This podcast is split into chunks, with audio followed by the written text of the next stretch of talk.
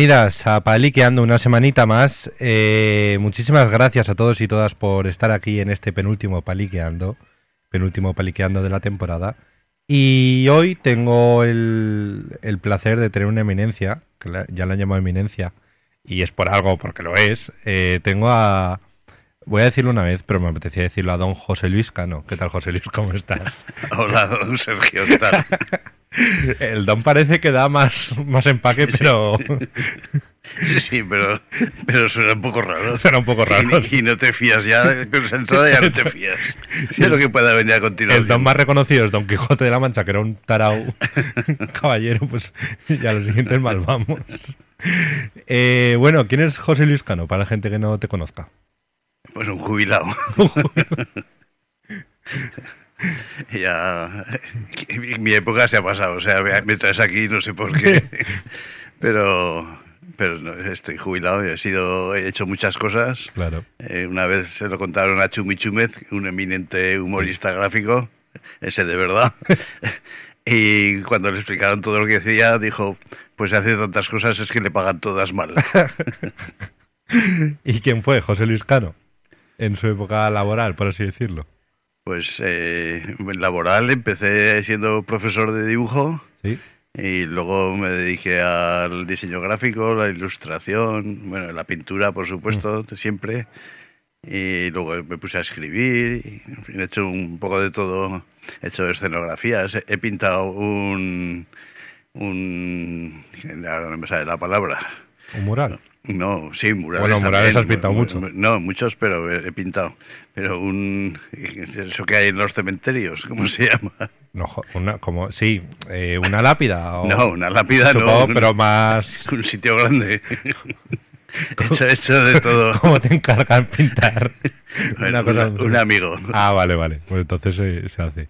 Eh, ¿Y de dónde viene esta, es decir, de dónde viene esta pasión por pintar? Pues eso es lo que no sé. Porque, bueno, mi padre ya pintaba, hacía acuarela y se dedicaba profesionalmente a la decoración. Y, pero mm, si nos remontamos más, en el siglo XVII está Alonso Cano, que no sabemos si venimos, si venimos de allí. ¿No lo sabes? No, porque un tío mío int- intentó eh, enterarse, Hmm. Pero había un momento que las- los documentos habían quemado en una iglesia y no y ya no pudo seguir la, la investigación. Pero el- hace poco saqué el libro El niño barroco, Hmm. en el que cuento que posiblemente no por, por- por indicios completamente intuitivos que son los mejores, pues seguro que somos descendientes de Alonso Cano. Hay también una familia Cano con K en Japón, pero ahí creo que ya no tenemos nada a, que Jap- ver. a Japón no, no habéis llegado, ¿no? Los No. no. no os habéis distribuido tanto. Eh, ¿Y cómo recuerdas tu juventud? Porque supongo que decir hace eh, 60 años eh, quiero dedicarme a- al mundo artístico en la España que había por aquel entonces. eh, Pero bueno, como mi padre ya era del oficio, pues claro. no lo tuve difícil. Mi madre es la que me decía, hijo mío, ¿por qué no entras en la caja de ahorros y pintas los domingos? Porque también ve- veía cómo le iba a mi padre, claro. Claro. Pero, pero bueno, no, no, en ese sentido no tuve, no tuve mucho problema. Luego, cuando empecé a pintar ya lo que me- a mí me apetecía, Mm. es cuando mi, mi padre creo que a las visitas les decía, ven, ven, que te va a enseñar las tontadas que hace mi hijo. eh, pasaste de ser el hijo de a que tu padre dijera, mira lo que hace mi hijo. Eh, más o menos sí, me costó mucho Me costó. pasar de ser el hijo de, pero luego mi, mi padre también era muy reacio a decir, mira lo que hace mi hijo. De hecho, la primera exposición la hice el año 69 Sí. y yo exponía cada dos años entonces más o menos y hasta el 84 no vino a ver una exposición mía. Ostras. Estaba esperando a que lo hicieras muy bien para que le gustara. Sí, sí. Y se quedó muy sorprendido que, que había mucha gente en la inauguración. Eh, estudiaste en Barcelona. Sí, pero... Si mal no he leído en Google, porque, Sí, como te he dicho sí, antes, sí, sí, no. me intenta informar por, por Google y, y en la primera ojeada pone que llevas muerto eh, pues 24 años, pero es el otro José Luis Cano. Había un poeta, poeta. del 27 Eso es. Pero y, y no, yo no. no, tú no estás muerto. no me he muerto todavía, me faltará poco supongo, pero bueno. Bueno, Eh, en Barcelona realmente no, no estudié, o sea, Vale. me dieron el título en Barcelona, pero solo iba a examinarme, porque entonces se podía hacer eso. Podías eh, estudiar por libre. ¿Mm? Yo me preparaba aquí porque también tenía que trabajar en casa. Con mi, mi- mi padre necesitaba ayuda, entonces vale. pues no estaba la cosa como para salir a estudiar fuera. claro. Y, y bueno, yo me preparaba, iba a un estudio de pintura de Jesús Rabadán, ¿Mm? que murió hace poco, ¿Mm? Y luego a la escuela de artes a dibujar, y las teóricas me las preparaba por mi cuenta. Joder. Lo que toca. Es lo que toca. Claro. ¿Y cómo recuerdas esos años? Bueno, no, eh, eh, pues eh, con, con muchas ilusiones de ser como Velázquez. Hombre, supongo que tendría que ser eh, difícil porque eso estamos más o menos en los 60.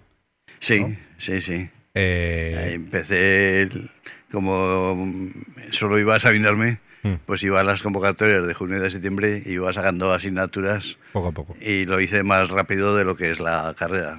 ¿Ah, si, sí? si eran cinco años, lo hice en cuatro, sí. Oh, mira, alumno aventajado. sí, más o menos. Pero eh, lo que me refiero es que si ahora hoy en día es difícil estudiar a distancia, en ese tiempo supongo que también tendría su complicación si encima ayudabas en casa y hacías otras cosas. Eh, sí. sí. Pero bueno, no sé cómo era lo que había que hacer, pues Y después de estudiar, ¿qué, qué hiciste? eh, la mili. Ostras, ¿dónde te tocó? Aquí, Aquí Zara- aquí ah, sí, bueno. me tocó en el CIR.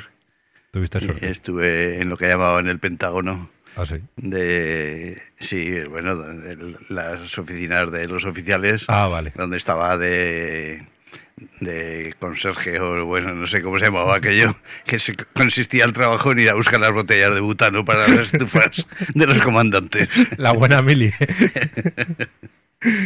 Iba recomendado, iba, Ah, bueno. iba a hacer, no, iba a pintar. Así. Iba a pintar cosas, pero eh, entré con muy mal pie. Ya. Y entonces me mandaron allí a, a los ordenanzas. Ordenanzas se llamaban, Los conserjes ordenanzas. Y ahí estábamos todos los que habían ido con enchufe, habían entrado con mal pie. Por algo, ¿no? Por, alguna cosa así.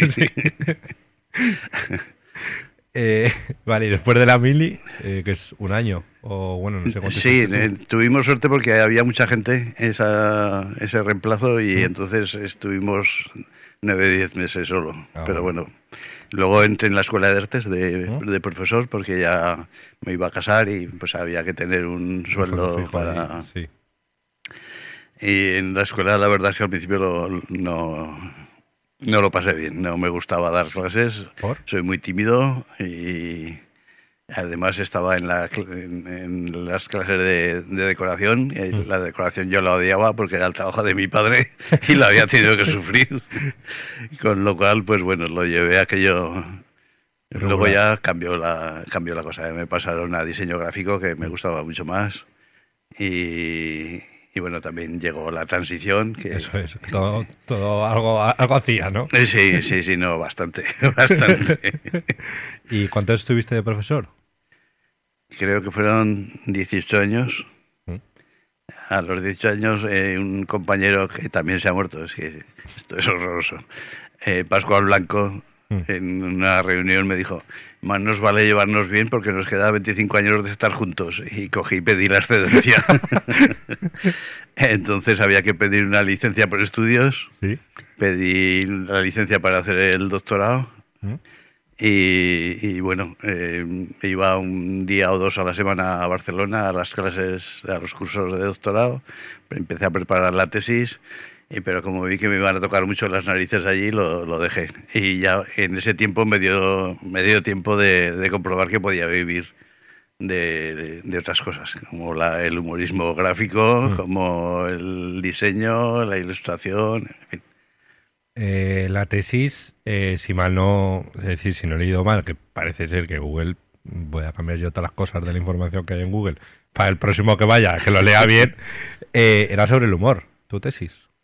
No. No, ves, joder, es que Word está en una puta Sí, mierda. es que nadie sabe la que tesis.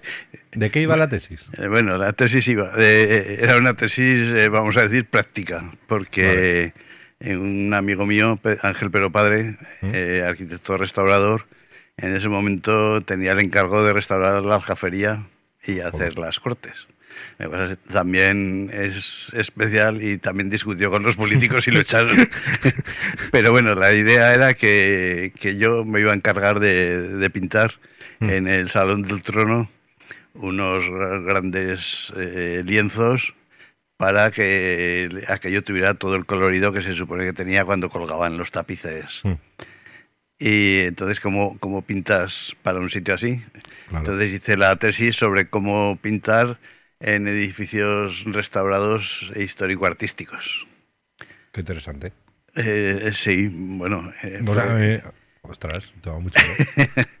y claro, no, no puedes eh, decir cómo hay que pintar, cada uno Ya, pinta como le da claro. la gana. Entonces ahí me enrollé eh, a, a partir de un cuento de, de, de Borges Mm, que se llama Pierre Menard, autor del Quijote, que es un señor que en el siglo XX decide volver a escribir el Quijote Ah. sin copiarlo, solo que dice que es cuestión de tiempo que le salga igual Claro, igual que a Cervantes. igual que a Cervantes. Consigue hacer dos capítulos y tal. Entonces da una serie de pautas Mm. que me parecieron muy interesantes y, y bueno, con eso era la tesis era como cuando la dejé por imposible eran como 150 páginas, un chiste de 150 páginas, un poco largo para un somarda. Uno de tus chistes más largos puede ser. Sí, yo creo que el más largo de todos, sí. Y después, bueno, he visto que ha sido, y eso sí que lo sabía, que ha sido humorista gráfico durante muchos años en, sitios como Heraldo, Periódico Aragón. Eh, sí, empecé en el Día de Aragón. Vale. El día pasé al periódico y del periódico pasé al, al Heraldo en total. Y, y luego aún seguí en, en un blog que tenía, Mm, aún seguí haciendo y en total son treinta y tantos años, 33 o 34 años joder. haciendo una viñeta diaria. Ostras. Sí.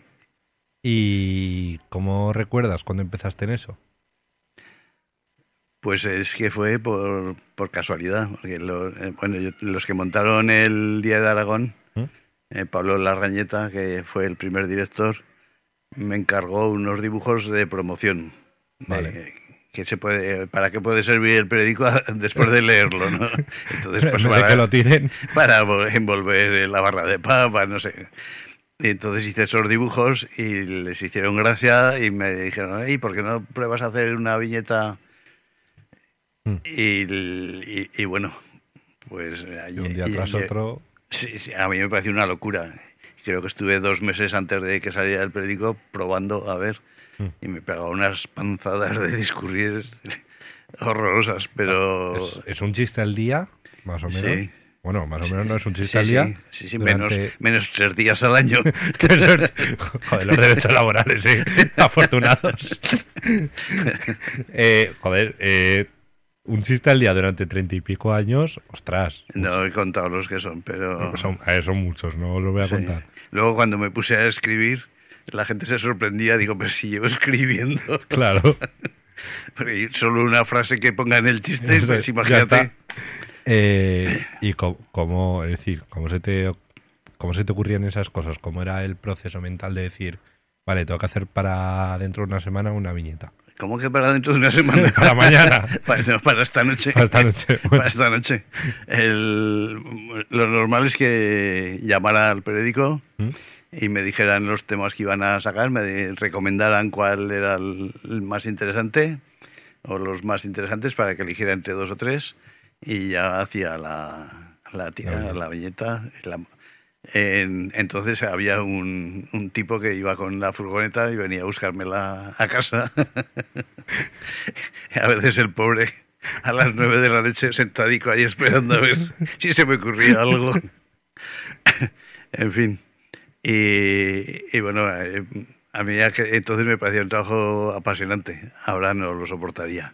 Además, tal como ha cambiado la cosa, Claro. está todo muy, muy agrio ¿no? y, muy- y muy desagradable. El humor ya no es lo que era. No, no. Ahora, eh, el humor es una cosa antipática, ¿no? ¿Tú eso lo notas? De cuando empezaste a Sí, hoy en día. Sí, sí, sí. Yo no sé si también porque era joven y más ingenuo, y, pero bueno, yo creo que se ha, se ha enrarecido mucho ¿no? el ambiente político y, y no hay quien lo aguante. Yo ya no, ya no puedo ver las noticias, me pongo malo. Mejor ver la ruleta de la suerte que al menos te ríes un rato. Yo qué sé, y discurres. Eh, no, pero, joder, en 30 años de haciendo humor, eh, tú también, eh, a medida que pasaba el tiempo, tenías que notar cómo iba cambiando ese tipo de hacer humor. Sí, por supuesto, y, y- y cambió muchísimo también mi, mi forma de dibujar, por ejemplo. Claro. De los primeros dibujos a los últimos es que no, no se parecen en nada. Mm. Es como si fuera otro. De, de hecho, tuve varias, varias personalidades. y lo curioso es que hay gente que me recuerda por alguna de... Por las primeras. No, las primeras se han olvidado, pero las intermedias, cuando puse... Cuando dijo Felipe González que los aragoneses éramos unos tipos agarrados a un botijo, Mm. y yo lo puse tal cual, pues esa imagen quedó ahí como, como mi identidad, ¿no? El, el del botijo. era- Era caro. y después de muchos años de no hacerlo, pues la, la gente aún seguía diciéndome que lo veía en el periódico. Hombre. Es una cosa muy, muy curiosa, ¿no? Incluso hay gente que aún me dice que, que ha visto mi, mis tiras de los últimos días. Y, Y no. y llevo 10 años sin hacerlas. Tras 10 años. Sí, Ya. desde que me jubilé. Claro. Eh, y, y no tienes esas ganas de hacer tiras. No, ninguna, Ya, ninguna. ninguna. No, he seguido haciendo he seguido haciendo otro tipo de trabajos en los que siempre meto el humor. Mm. Hice un libro, por ejemplo, sobre el humor aragonés, Sí. eh, eh, breve antología universal del humor aragonés. Y, y, bueno, con eso Ya te quedaste a gusto, ¿no? eh, sí, me quedo muy a gusto. A mí el, el humor en general, ya sea de cualquier manera, es una cosa que me maravilla porque eh, el humorista, por muy bueno o por muy malo que sea, si no tiene delante una persona que le haga gracia, no es nada. Tú tenías a miles de personas al otro lado, por así decirlo, mientras leían. Sí, pero yo no las veía. No soy como los de los monólogos que están delante del público. No, no, yo no. Es decir, supongo que te habrá dicho mucha gente, eh, joder, José Luis, esto que, este chiste que bueno fue, como el del botijo, por ejemplo. Sí, pero era muy curioso que me decían, el vi un chiste tuyo que me gustó mucho. Espera, que no me acuerdo cómo era. y, lo, y lo que más me gustó una vez, que me presentaron a un señor de, de Muel Sí. y me dijo, eh, le dijeron, es el que hace la viñeta del Heraldo. Y dijo, ah, no tengo yo estudios para entender eso.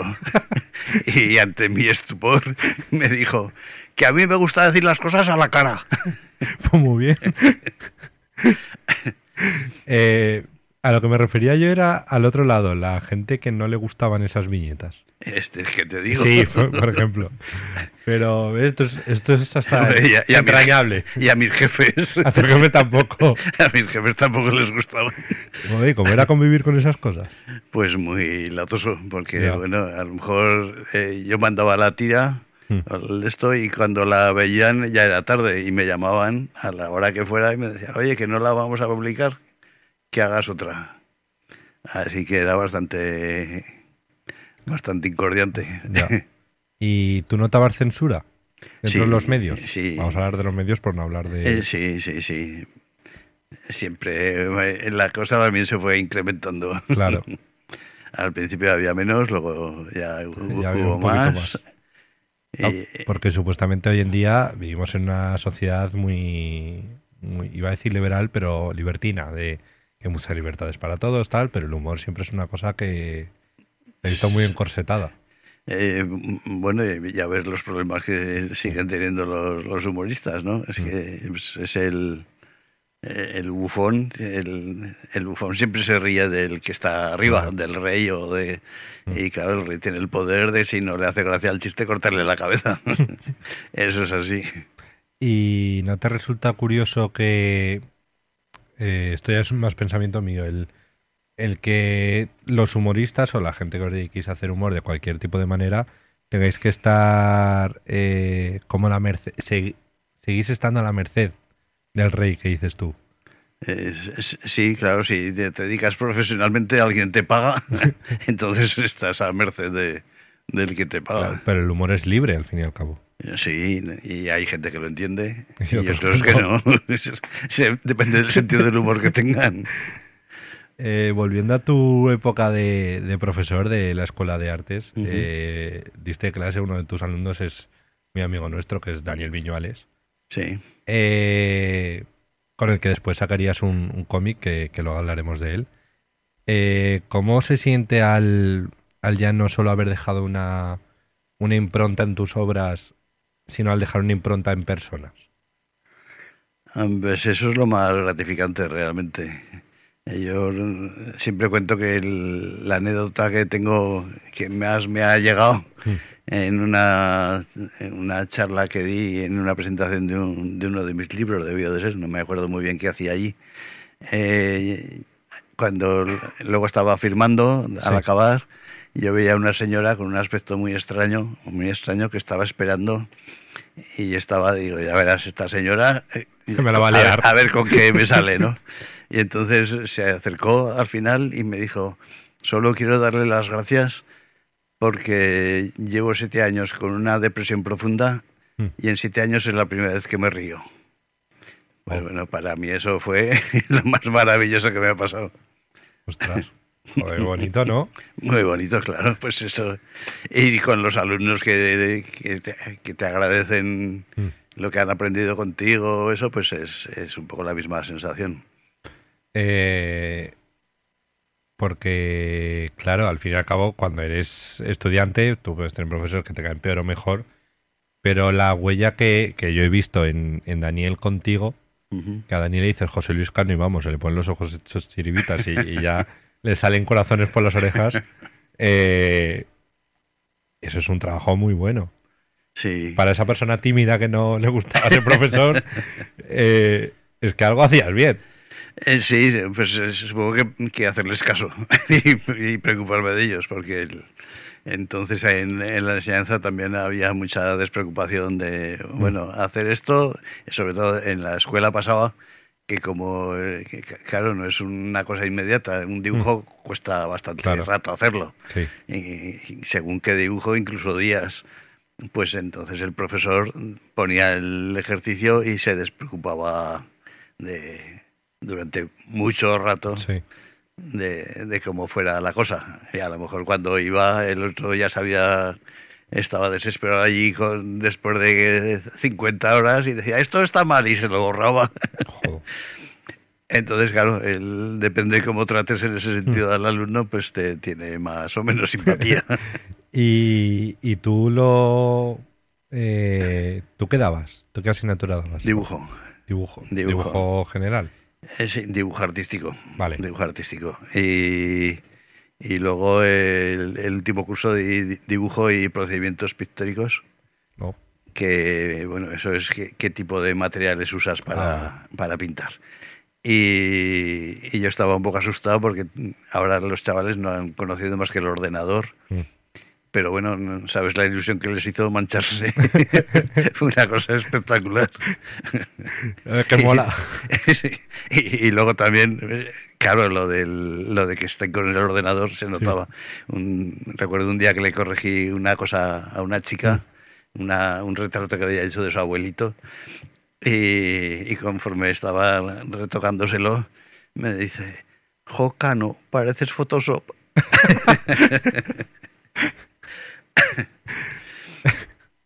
Eh, joder, claro. Es que realmente el, el dibujo ha evolucionado mucho en 50 años. Bueno, la manera de dibujar. Eh, Sí, yo sigo... Bueno, 50 a 20, 10. Eh, utilizo los Photoshop también para Sí. algunas cosas, pero la verdad es que me encuentro más a gusto trabajando como siempre, a mano y con materiales... ¿No trabajas con tabletas gráficas ni...? No, no. me- lo, lo- hago- lo que hago es eh, algunas cosas, escanear, eh, hago el dibujo a tinta o, Sí. o lápiz o como sea, lo escaneo y luego sobre eso pues meto color con el Photoshop o, o lo que sea. Que hay que modernizarse un poquito. Eh, sí, para algunas cosas viene bien, cosas. pero para otras no. ¿eh? O sea, No. no, un- recuerdo hace ya unos años, tenía que hacer dos, dos carteles, uno para el Ballet de Zaragoza, que hacían cascanueces, y otro para el Teatro del Temple, que hacían Buñuel, Lorca, Dalí, El Enigma Sin Fin. bueno, pues el, el cartel del de, cascanueces dije, voy a hacerlo eh, digital, ¿no? Mm. Y no sé cuánto me pegué, pero días y días, y el de el de Dalí. Eh, Dalí, Lorca Sí. y Buñuel lo hice a mano y me costó una mañana. Ostras. Es que Claro, todo cabeza- tiene sus ventajas y sus inconvenientes. Claro, que tu cabeza igual ya está más establecida a y, eso. La, y la mano. Y la claro, mano, claro, claro. sobre todo la mano. Sí, sí. Ahora que has mencionado los carteles, también has sido cartelista. eh, Eh, sobre sí, todo yo- del, del Pilar, de las fiestas del Pilar, que igual es por lo que la gente más dice, "Uh", Del Pilar gané cuatro años. Cuatro años. Sí. y cómo es el salir a las calles en, bueno, en Pilares y la, la semana de antes de Pilar y decir, ostras, mi cartel está ahí. Al al principio me emocionaba mucho, luego ya me acostumbré. Además, eh, lo que hablamos de las la- aquellas épocas, eh, Sí. creo que fue el año 82 que gané el primero ¿Mm? y el cartel era el cielo con unas nubes y había estaban los cabezudos sentados en las nubes con alicas o volando Mm. y unas palomas también por allí. Entonces hubo una controversia de si, si los cabezudos tenían alas como las palomas o es que eran ángeles y, entonces era eso una blasfemia. Con la iglesia hemos topado. De- y de hecho rompieron el cartel original. Así. Sí, sí, estaba expuesto en el vestíbulo del ayuntamiento y una mañana apareció partido por la mitad. O sea que la cosa iba en serio. Sí, sí que... Me apetecía decir, este cartel es mío por la calle. Sí. Ostras, ¿y qué pasó con eso al final? Tuviste que salir diciendo, no, no. No, afortunadamente ya le habían hecho la foto para Ah, bueno. reproducir y no Y hubo está. más problema, pero, pero Joder. bueno, sí, sí.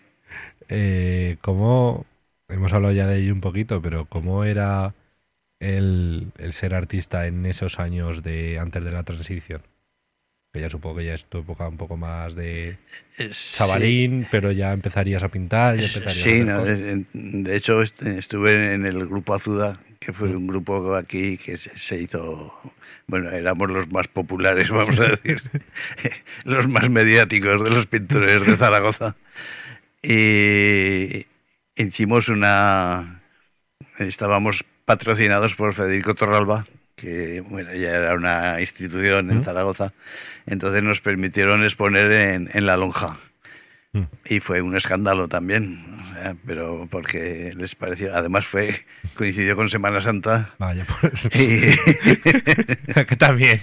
sí, y, y un escándalo, un escándalo.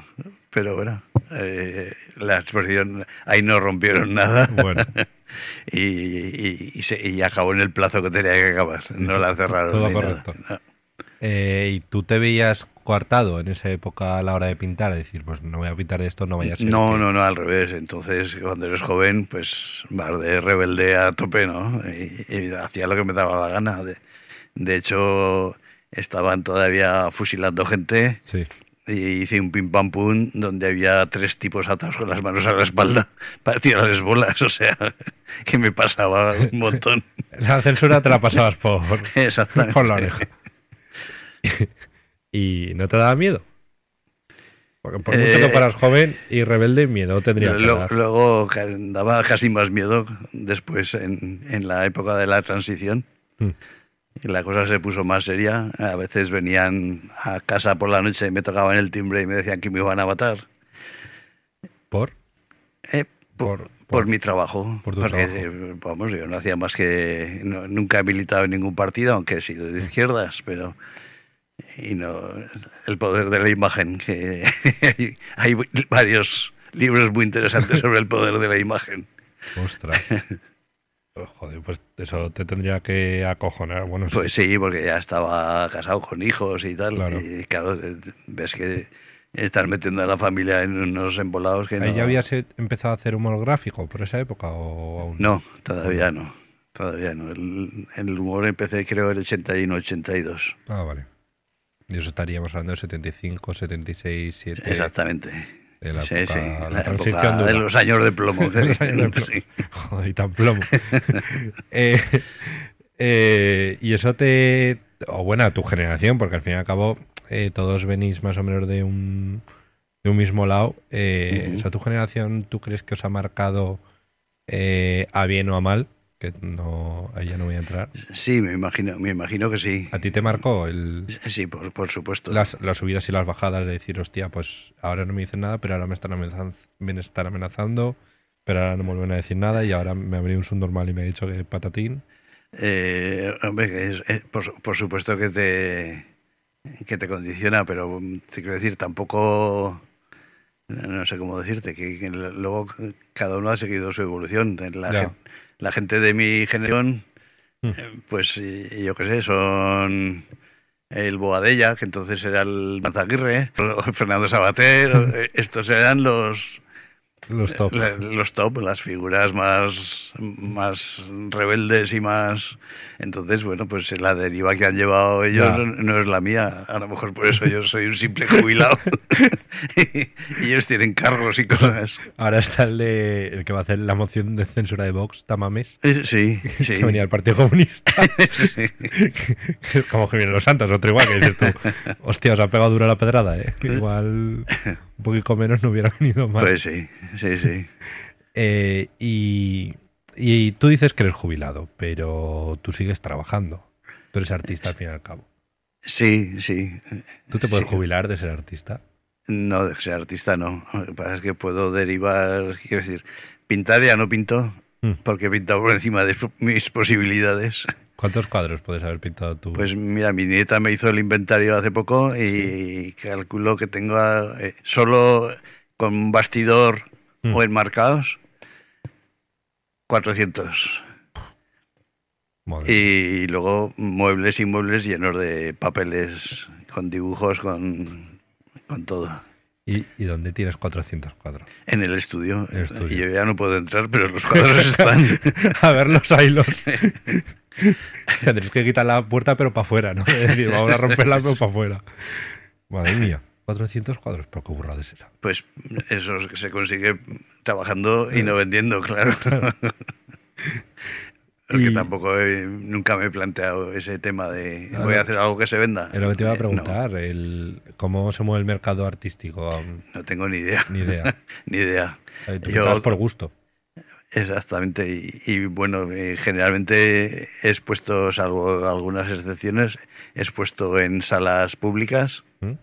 Y si estás exponiendo en salas públicas no tienes carrera. O sea, si no estás en una galería es como si Ya. no existieras. Mm. Con lo cual, pues bueno, pues 400 cuadros en el estudio. ¿Y los ponías en salas privadas por convicción o porque no, no Pero, gustaba? por, por un lado no me apetecía mucho porque el mundillo del arte no... Me, me gusta el arte, pero el mundillo ese no. Y, y por otro lado porque tampoco a ellos les interesaba yo. Ya. Porque las galerías que ha habido aquí... Bueno, empecé muy bien. Empecé en la sala libros, que entonces era la más...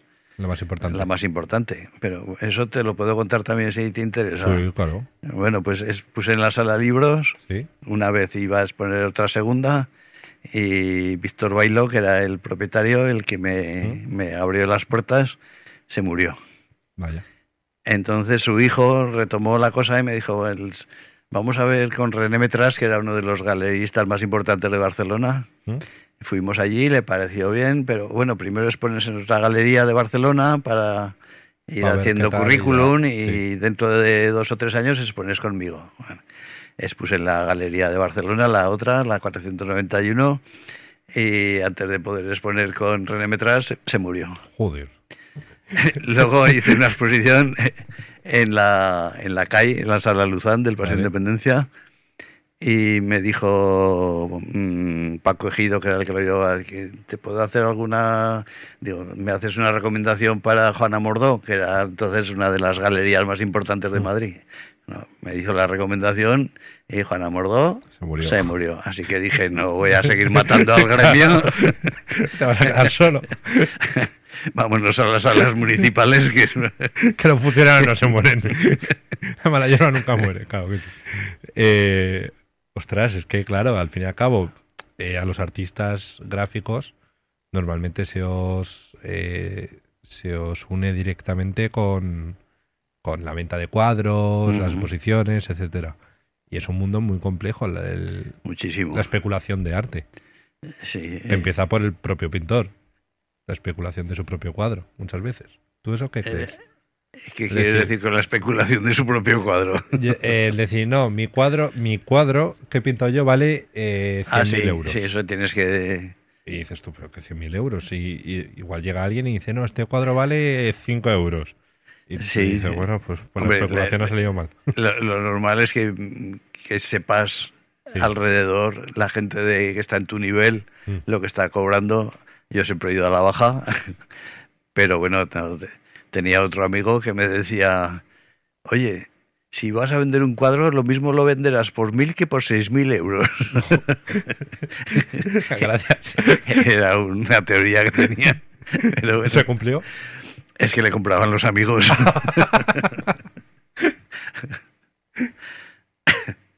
Mm, Joder.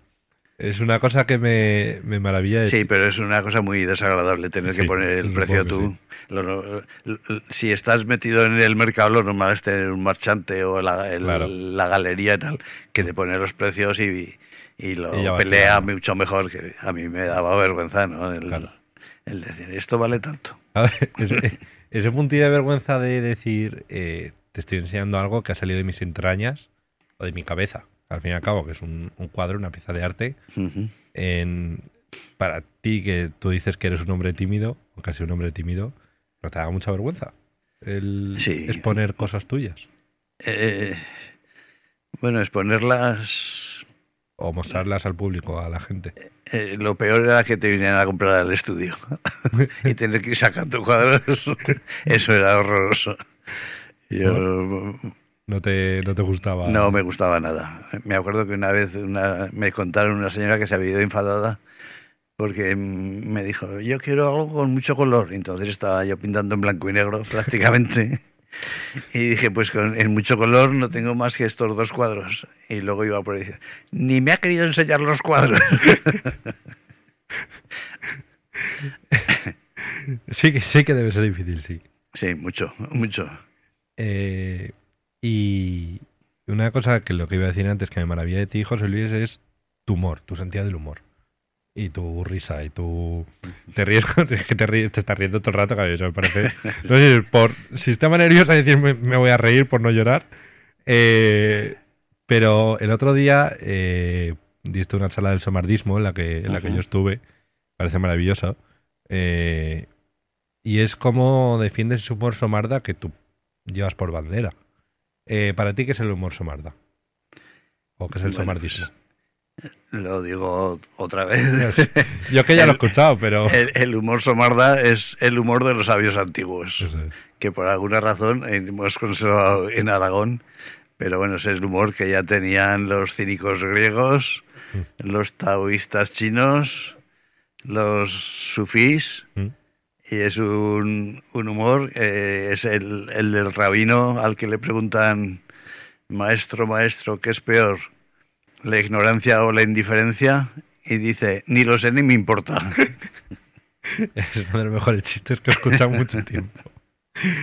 Y, ¿Y para ti qué es el somardismo? Porque la definición eh, más teórica, que es lo que acabo de decir ahora, pero para ti, como José Luis Cano persona. ¿qué es el humor para ti? El humor es una cosa muy seria. O sea, antes lo hablábamos, o Sí. sea, la, la vida es tan cabrona que eh, o te suicidas o te ríes. no, no hay término medio. Entonces, el- lo malo es que cuando ya, ya se te va apoderando, decía Gil de Vietma, el famoso poema de Ya no volveré a ser joven, es. eh, que la vida lleva en serio, uno lo empieza a comprender más tarde. Entonces, cuando lo empiezas a comprender, ya estás mayor y te da mucha pereza suicidarte. Entonces tienes que reírte a, a la fuerza. Y, y ese sentido del humor es algo que has ido ganando con los años. El humor, el humor somarda es algo que te ha venido con los años a ti. Eh, ¿O has nacido con él y has sido desde chiquito? mm, eh, Yo creo que sí que nací con él, pero bueno, de, de crío la ironía no es una cosa que se dé con facilidad. No, los críos tardan en... lo- Yo lo, lo he podido comprobar con mi nieta, por ejemplo, que tiene un sentido del humor y de la ironía, es una somarda completa, pero en los primeros años mm, intentaba hacerlo y no, no le salía. O sea, pero yo creo que en los genes sí que los llevo porque tanto mi padre como mi madre Mm. eran unos somardas. Y eso, ese tipo de humor, que es muy característico de Aragón, es por la tierra, por eh, cómo somos, por dónde nacemos. Por... No, no lo sé, porque es que yo tampoco soy así como aragonés de pura cepa. Eso de los apellidos, bueno, pues mi, mi madre nació en Lérida de casualidad, porque su padre era madrileño y su madre de Salamanca. Ah, bien. Una... Y mi padre, su padre era andaluz y su madre sí que era de Aragón. O sea que, que lo de las La- señas raíces, de identidad, no. las raíces son muy dispersas. Entonces no me atrevo a hacer ningún comentario. Eh, no, pero joder, es algo que es curioso porque en otras comunidades autónomas eh, no tienen este humor. Bueno, tienen otros tipos de humor, mejor dicho. Sí, eh, sí. Y de hecho hay gente que me dice, es que fuera no nos entienden el, sentido del humor. Y- Pero ya te digo que es que es el mismo que el de Diógenes, por ejemplo, que vivió en el siglo V, debió de ser, antes de sí, Cristo. sí, por ahí. y, y que le, le dijo, no sé, de, las muchas anécdotas que tiene. Estaba comiendo unas lentejas y pasó otro filósofo de la corte y le dijo, si, aprender, si aprendieras a adular no tendrías que comer lentejas. Y Diógenes le dijo, y tú si aprendieras a comer lentejas no tendrías que chupar el culo. Yo creo que eso es muy de, muy de aquí, ¿no?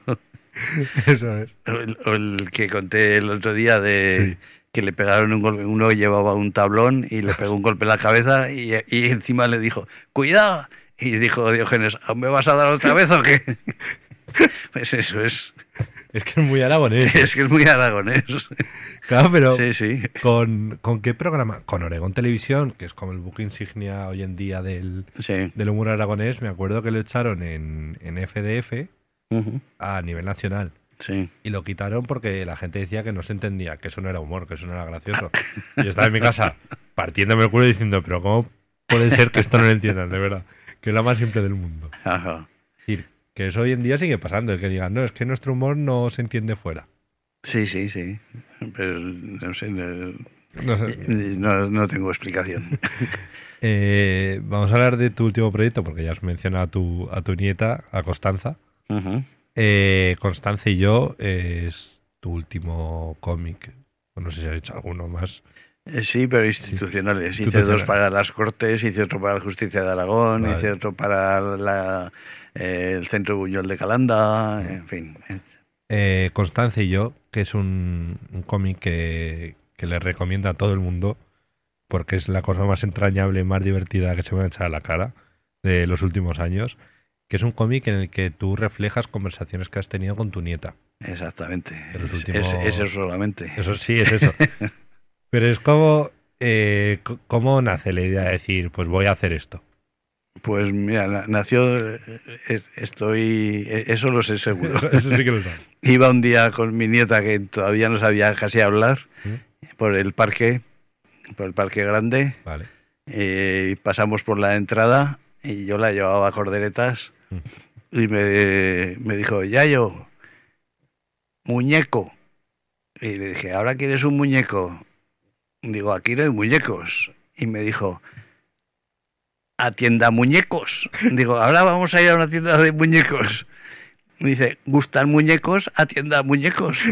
Digo, que te estoy diciendo que aquí no hay. Y me dijo, autobús.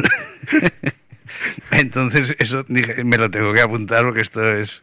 Y me lo apunté. Y a partir de ahí empecé a apuntarme eh, las cosas que me parecían más divertidas de lo que hablábamos. Y hice, creo que tengo 270 páginas Mm. de conversaciones.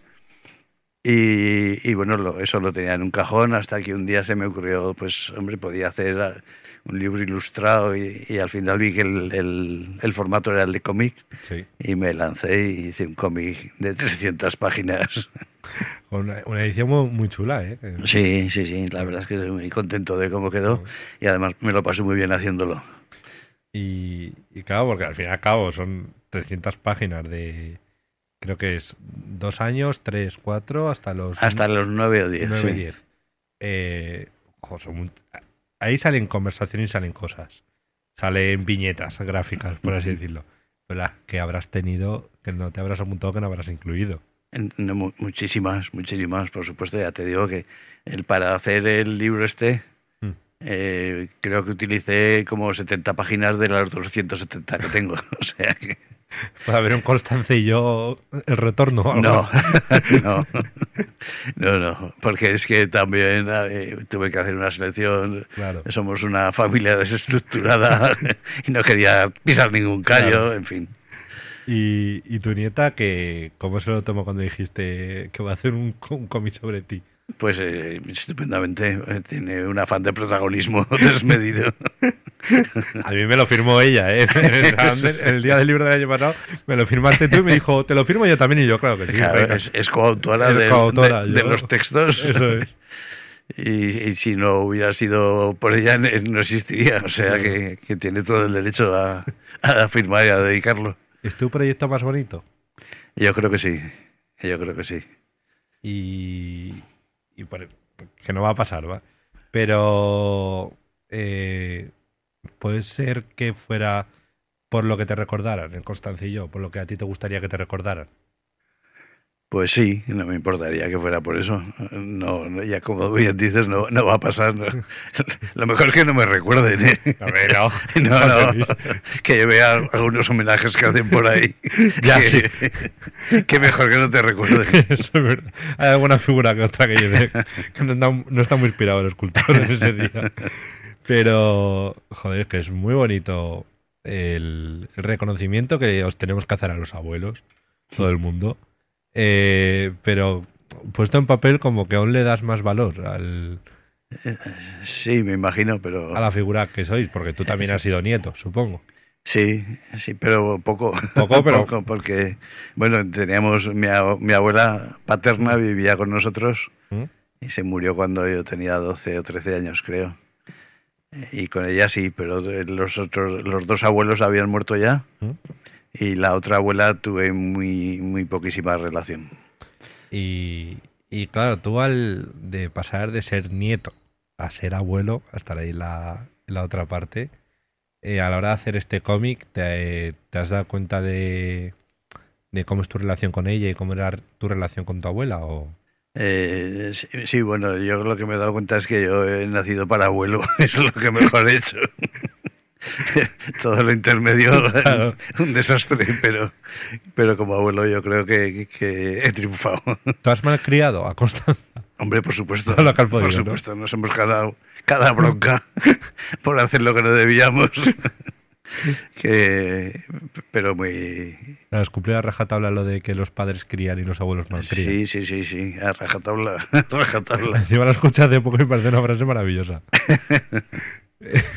Y luego, eh, bueno, también la, la que digo que es muy fácil volver a ser niño, Mm. que no hay más que tener una nieta para conseguirlo, y es imposible volver a ser joven, no hay más que esperar a que la nieta crezca para comprobarlo. Es. ¿Has vuelto a ser niño? Con mi nieta sí, Tú- sí, sí. Y lo sigues Y- tenido ese... Y lo que pasa es que se ha hecho mayor, claro, Claro. y, y ya... Ahora le gusta el reggaetón. Y- y- sí, exactamente, exactamente, y por ahí no pasó. Por ahí ya no, no pasa. Bueno, y me apunté a hacer tai chi Ah, para ¿sí? estar lo suficientemente ágil como para jugar con ella. ¿Con cuántos ¿Hace cuánto fue eso? Pues eh, cuando tenía, pues no sé, dos o tres años. Sí, sí. ¿Y Bueno, funcionó? Sí, sí, sí. es, es maravilloso el tai chi. ¿eh? Te da un... Lo probaré, lo probaré. Tienes que probarlo. Eh, Eres joven todavía, joven. pero No, Pero por, la- por fuera soy joven, por dentro estoy cascado. la coordinación, el equilibrio, la flexibilidad, todo increíble. Eh, y... Perdón. El, es que me, me mola mucho porque yo una de las cosas que siempre quería hacer fue entrevistar a mis abuelos, que por circunstancias de la vida pues nunca puedes.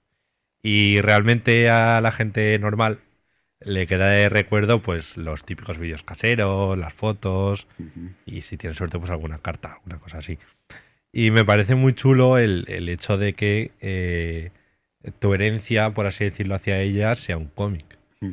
Ella, claro, que joder, la, podía haber dicho, tráete a tu nieta Constanza, que la entrevista ya también. Pero Si quieres le digo que venga otro día. eh, el, el hecho de haber hecho este cómic, eh, ¿tú lo, lo tienes pensado como una herencia hacia ella? sí, por supuesto. Es decir, De- de- cuatro- hay 400 cuadros por ahí, papeles y Eh, cosas que sí, eso sí, ya... sí, no, pero bueno, esto es... eh, eh, sí, es, es lo más mío, realmente. Y... Y, y no sé, es, es que no voy a poner aquí a babear en plan abuelo.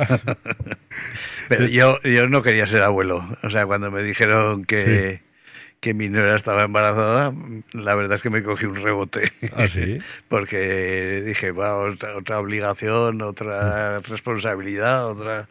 Y ya vale. se, te cayó, se te cayó la babica. Y nada, y en cuanto nació, pues ahí fue el flechazo.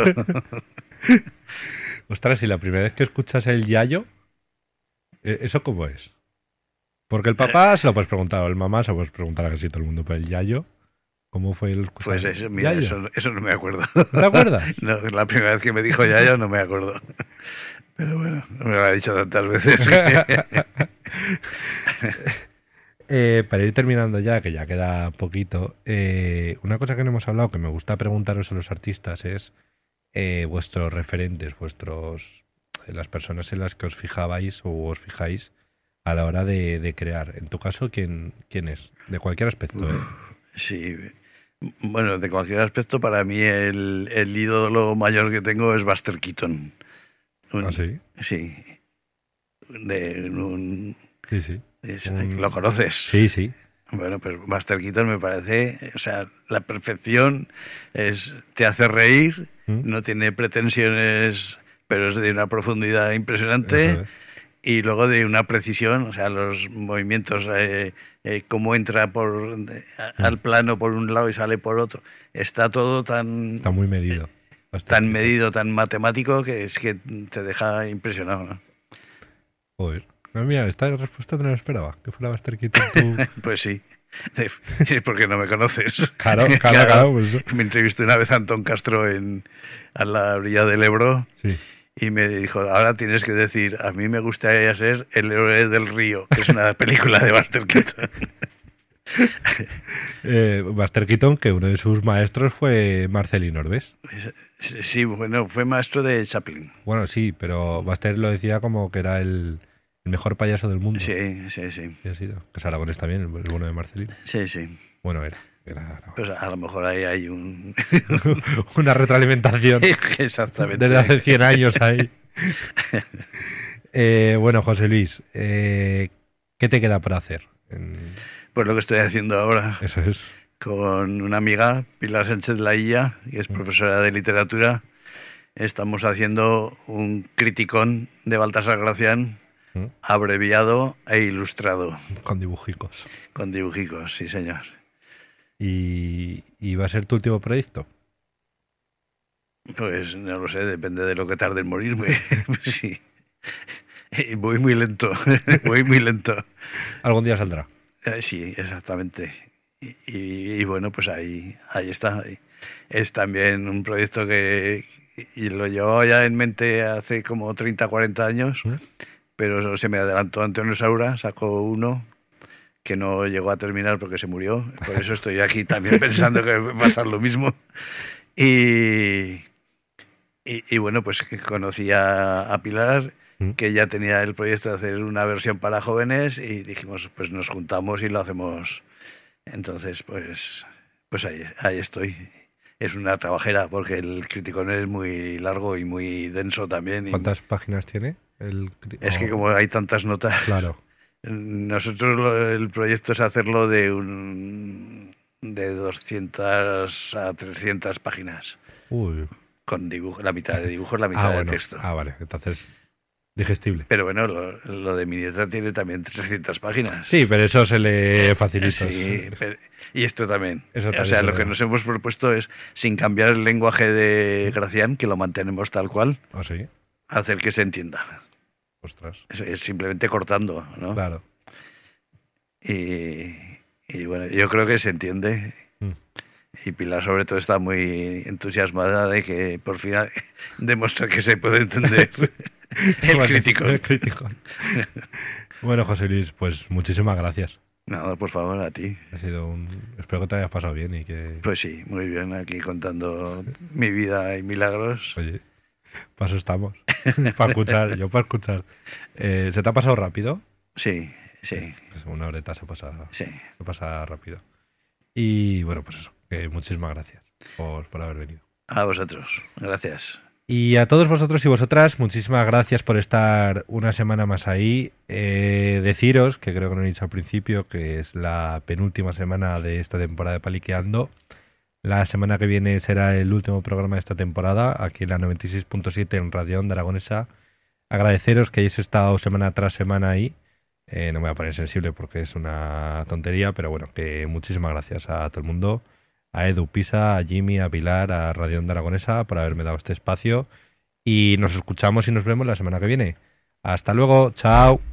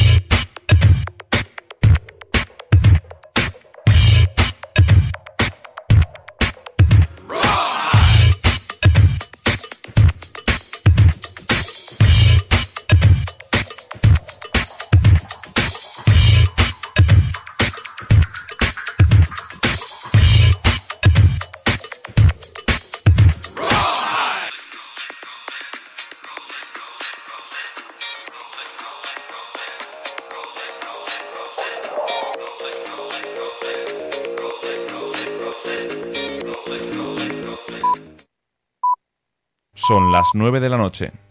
Mujeres al habla. La cantante Sole Jiménez, las actrices Silvia Marsó e Itziar Miranda y la periodista Marta Fernández se reúnen para conversar el martes día 14 a las seis y media de la tarde en el auditorio. Reserva ya tu plaza y súmate a la charla, porque avanzando juntas transformamos el mundo. Ayuntamiento de Zaragoza. Onda Aragonesa 96.7 FM Zaragoza.